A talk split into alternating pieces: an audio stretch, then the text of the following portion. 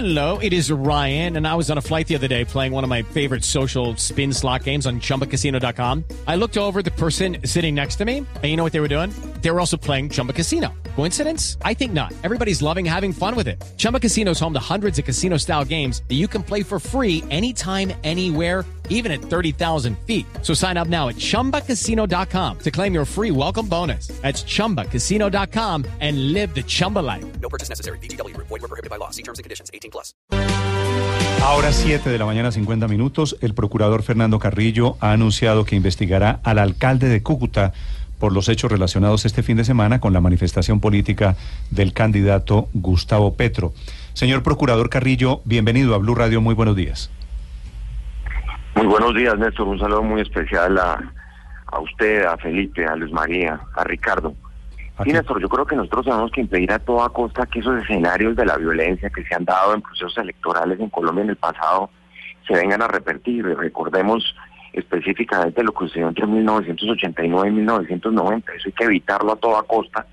Los alcaldes tienen una gran responsabilidad en la preservación del orden público. Ellos tienen y son la máxima autoridad en esa materia y estamos en un proceso de indagación preliminar. Yo no podría sacar ninguna conclusión en este momento, pero sí quiero decir que ante la gravedad de los hechos que se presentaban en la ciudad de Cúcuta, pues estamos iniciando esa indagación preliminar y pues veremos si se derivan responsabilidades disciplinarias por acción o por omisión en el caso de lo sucedido la semana pasada en esa ciudad. Sí, señor procurador, ya había sucedido cuando Petro hace unos días intentó ir a Medellín, también el alcalde Federico Gutiérrez de Medellín le sugirió, le prohibió hacer una manifestación. Petro lo retó y la hizo. Lo mismo se repite aquí en Cúcuta. ¿Los alcaldes, señor procurador, en su concepto, pueden prohibir manifestaciones políticas o no? Sí, ahí está el tema, Néstor, que de pronto no hay una adecuada interpretación de las normas. En ese sentido, creo que lo, lo que está claro es que ese tipo de manifestaciones tienen que darse y por supuesto hay que facilitarlas, pero siempre y cuando se respeten unos estándares mínimos de organización. Una cosa es la licencia y otra cosa es la organización de la reunión en sí misma. Y lo que no se puede hacer es, por supuesto, precipitar a la fuerza tampoco la realización de la misma. Yo creo que lo que estamos rechazando todos los colombianos en este marco tan lamentable de fractura y de polarización de la sociedad es que sean las vías de hecho las que se impongan. Aquí hay normas para respetar, formales e informales. Y lo triste es que se convierta entonces esto en un ring en un pugilato entre alcaldes y candidatos a ver quién tiene la razón. Yo creo que hay normas, por supuesto, y, y hay libertad eh, porque están reconocidas constitucionalmente las posibilidades de reunión, pero esto hay que hacerlo, insisto, por los conductos que no son los de la violencia y no son los de los hechos cumplidos como vías de hecho. Mm, procurador, pero hay allí una diferencia importante que los alcaldes dicen no damos el permiso desde Bogotá el gobierno dice, los alcaldes no dan permisos, permisos simplemente reciben la notificación de tal candidato. Eh, la, controversia de si es permiso o aviso, ¿cuál es su interpretación de esa norma legal, señor procurador? Yo creo, Néstor, que no hay limitaciones, es decir, eh, los funcionarios públicos pueden hacer lo que, lo que les está expresamente autorizado, pero visto desde el otro lado también hay que proceder a hacerlo pues respetando unos procedimientos. Digamos que no es que tengan que, que tener el permiso para hacerlo, pero tampoco se puede hacer una manifestación a la fuerza, tratando de generar problemas de orden público en las respectivas ciudades. Yo creo que es una interpretación que va, por supuesto, en una garantía constitucional pero también que en el caso de quienes la están propiciando, que tienen derecho a hacerlo, pues no pueden precipitar vidas de hecho para que se dé esa garantía constitucional. Señor Procurador, en el caso particular del alcalde de Cúcuta, de César Rojas, ¿por qué abren la indagación? ¿Con base en las denuncias de Petro y su gente? No, no, con base en los hechos notorios, Ricardo. Es que yo creo que el país fue testigo de eso y tenemos que rechazar abiertamente ese tipo de violencia, de lado y lado. Yo insisto mucho en que todos estos escenarios de polarización nos pueden llevar a, regresar al pasado, esos hechos de violencia en la época preelectoral, que son bastante propicios para que se renueven esos escenarios de violencia. Eso es lo que están rechazando todos los colombianos. Lo otro, pues, es una indagación preliminar sobre la cual recogeremos las evidencias y los testimonios y tomaremos una determinación. Yo no podría decir nada más en este momento, Ricardo.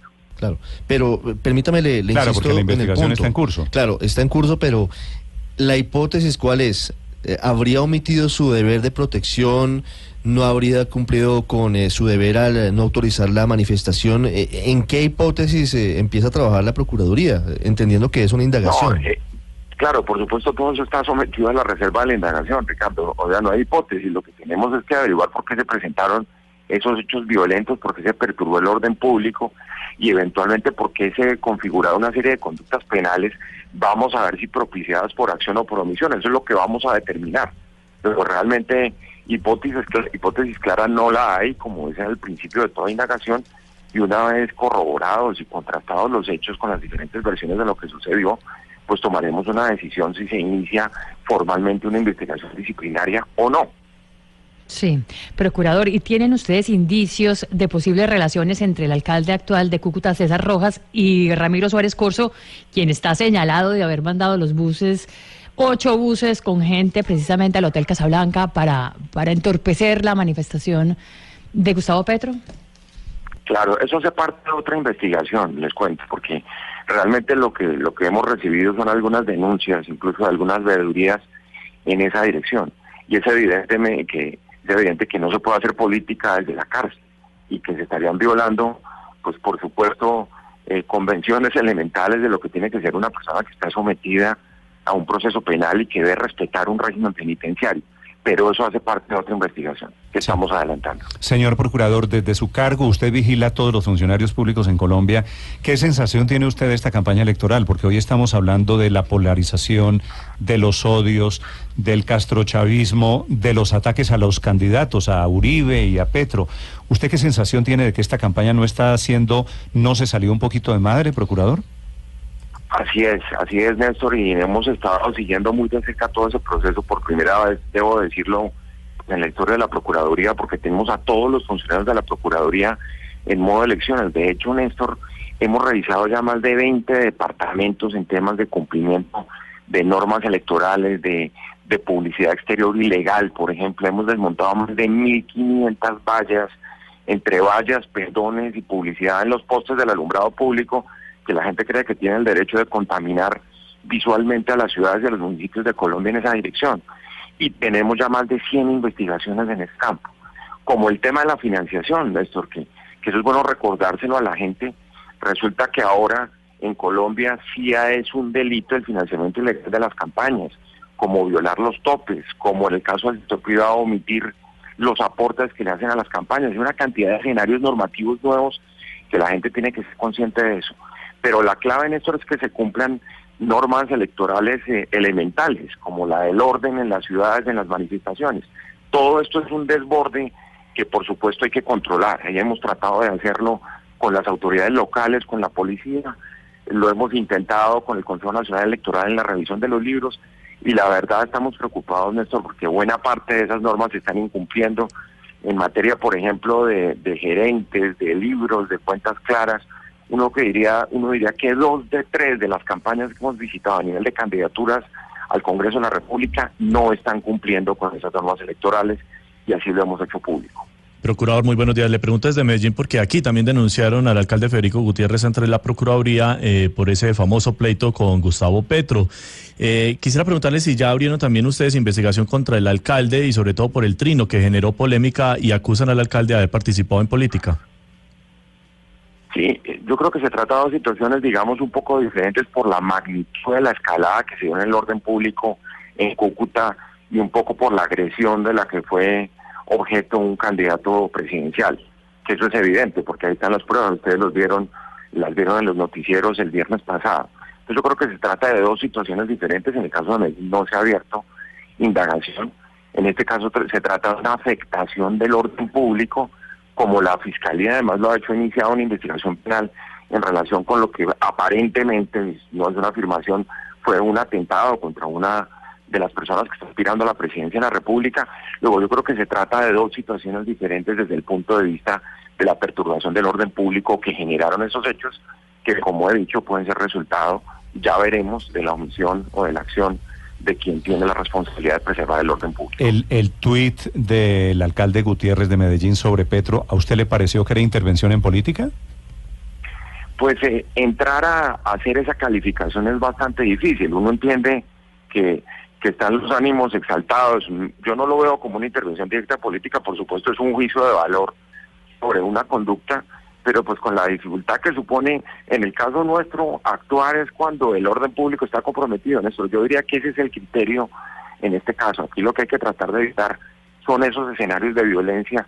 Ya lo otro es un juicio de valor De un poco más sofisticado. De acuerdo, es el procurador Fernando Carrillo. Procurador, tengo entendido que lo cojo esta mañana en Madrid, en España. ¿Está trabajando? ¿Qué hace allí en España? Eh, así es, vine aquí por 48 horas, Néstor, porque tenemos un problema a nivel de la cooperación judicial contra la corrupción que es lamentable. Aquí parece que hay obstáculos como insalvables, el fiscal lo ha dicho, yo lo he repetido también. Estamos aquí en una reunión en la Universidad Carlos III con los responsables de la cooperación judicial de más de 12 países, entre ellos los brasileros, que poco han aportado, por ejemplo, a las investigaciones de la Procuraduría y la Fiscalía en el caso de Odebrecht. Y eso es lamentable. Es lamentable porque, claro, esto de dientes para afuera, todo el mundo habla de cooperación, pero a la hora de la entrega de las pruebas, de la información, esos obstáculos son insalvables y hay que ver de qué manera podemos crear espacios para que esto se vuelva efectivo, sobre todo, Néstor, a la hora de la persecución y la recuperación de los activos de los corruptos por una parte y por otra parte de la reparación, en el caso particular de una empresa que tenía un departamento de sobornos y que como también se dijo la semana pasada, pues simplemente están faltando porque resulta que a Colombia no le tocó nada en últimas, como lo dijo el fiscal en Estados Unidos la semana pasada. Yo creo que son fallas de la cooperación. Lo otro que es lamentable, Néstor, es que esas inmunidades que le dieron, por ejemplo, a los ejecutivos brasileros, la justicia brasilera, por cuenta de la delación premiada, como se llama hoy en día, Sí. se convierten en impunidades a nivel de la justicia internacional. Eso, pues yo acabo de tener una intervención acá y lo acabo de decir, porque me parece que eso sí es una disfuncionalidad y pues es una es una patología de la cooperación internacional en la lucha contra la corrupción que hay que combatir. Uno no puede en Brasil darle inmunidades a los ejecutivos y decir que ante la justicia colombiana no van a responder porque ya delataron ante la justicia internacional.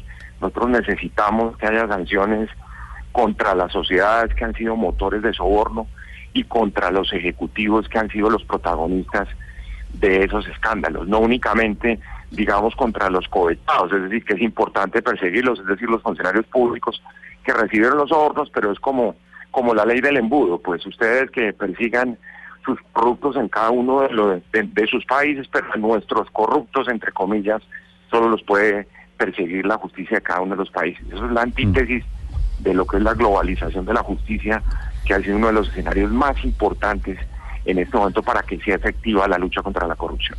Pues mucha suerte, señor procurador, allí en Madrid, en España. Gracias por atender esta llamada de Blue Radio, procurador. No, Néstor, muchas gracias a ustedes y un feliz día.